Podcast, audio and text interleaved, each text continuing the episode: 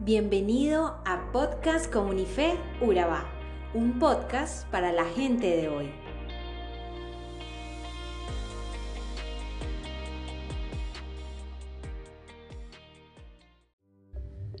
¿Sabías que en el mundo antiguo los ángeles eran algo extraordinario?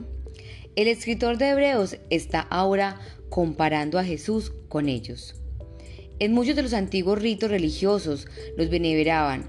Los ángeles son los semidioses del panteón romano y griego.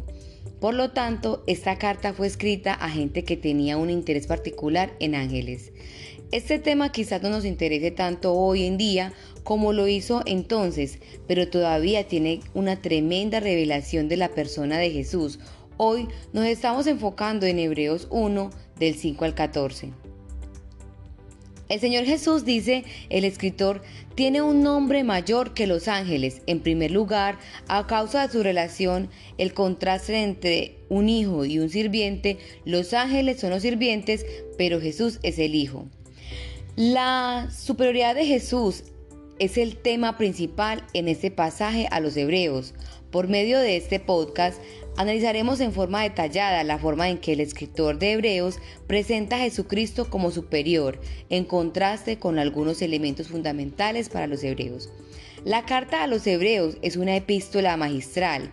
Con perfección y exactitud, el autor expone en varias dimensiones la manera en que Jesús es insuperable, comparado con varios componentes esenciales en la cultura y religión judía, los argumentos del autor de Hebreos son precisos y concretos. Una de las palabras que más sobresale en toda la epístola es el término mejor. Incesantemente, el escritor de Hebreos nos presenta a Jesús como el mejor. En otras palabras, Jesús es superior en varios aspectos que el autor comparará como el sistema sacrificial judío y su cultura, inclusive con la misma ley que los identificaba como nación. El autor anhela que podamos contemplar la divinidad de Jesús, puesto que Él es la misma imagen de la sustancia de Dios.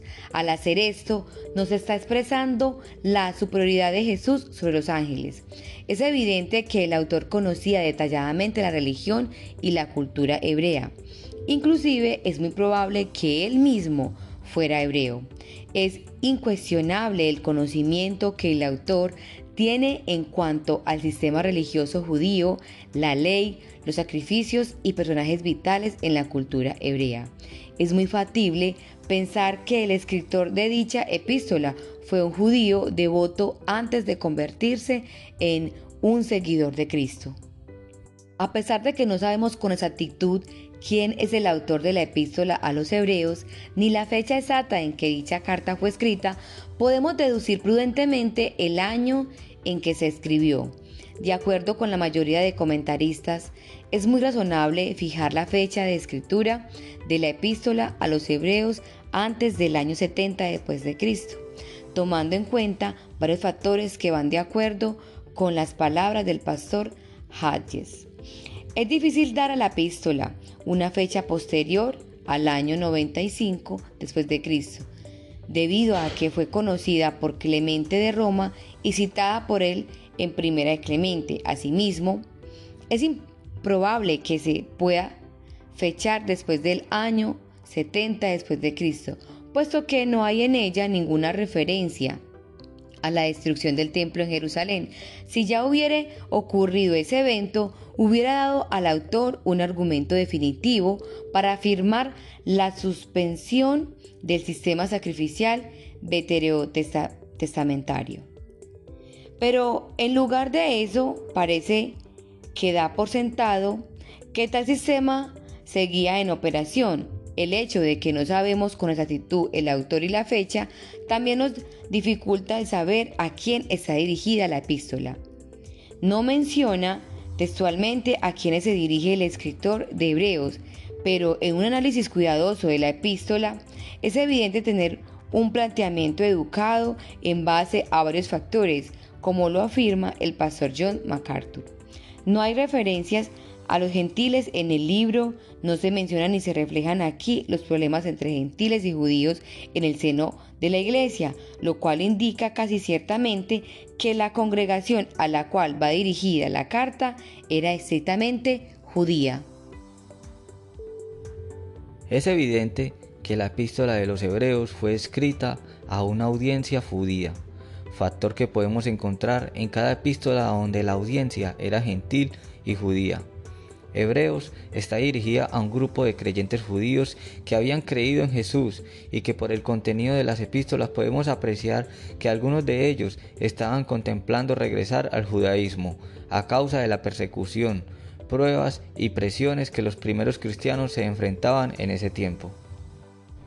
Los judíos conocían detalladamente el mensaje de Dios hablado por los profetas antiguos y preservaban dicho mensaje en los rollos de Tanat al aceptar el mensaje de Jesús, representaban un desafío para los hebreos. Sin embargo, el escritor contrasta la naturaleza divina de Jesús con la naturaleza inferior de los profetas. Jesús es el heredero de todo, no los profetas. Por medio de Jesús se hizo el universo y no por medio de los profetas. El autor anhela que podamos contemplar la divinidad de Jesús, puesto que Él es la misma imagen de la sustancia de Dios. Al hacer esto, nos está expresando la superioridad de Jesús sobre los profetas. De igual manera, el autor nos centra también su atención en resaltar la divinidad de Jesús respecto a los ángeles. Los ángeles eran de suma importancia en la región hebrea. En todo el Antiguo Testamento podemos encontrar referencias a estos seres que tenían una función de cierta manera mediadora entre Dios y el pueblo. Eran mensajeros que al igual que los profetas envían el mensaje de Dios. Los hebreos siempre consideraban a los ángeles como superiores a los profetas. Para el escritor de Hebreos es vital poder demostrar la superioridad de Jesús en comparación con los ángeles, pues Jesús se le dio un nombre que es sobre todo nombre. Jesús es superior a los ángeles por su nombre. El título que coloca a Jesús en un nivel superior que a los ángeles es que Él es el Hijo de Dios. El autor cita un salmo para referirlo y dice, porque nunca Dios le dijo a ningún ángel, tú eres mi hijo, desde hoy soy tu padre.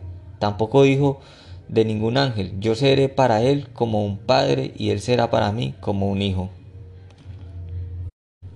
Por medio de este salmo, el escritor establece la comparación entre la relación que existe entre Dios y Jesús.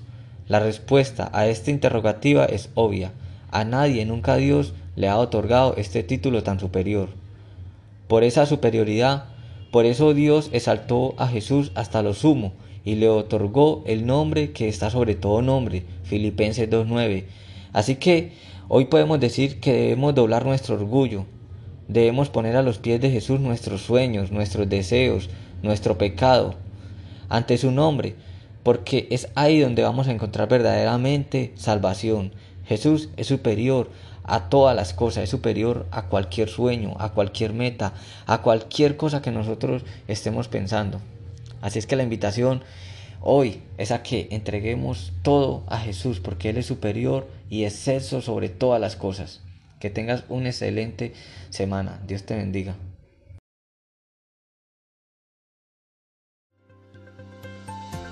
Somos Comunife Urabá, un lugar para la gente de hoy.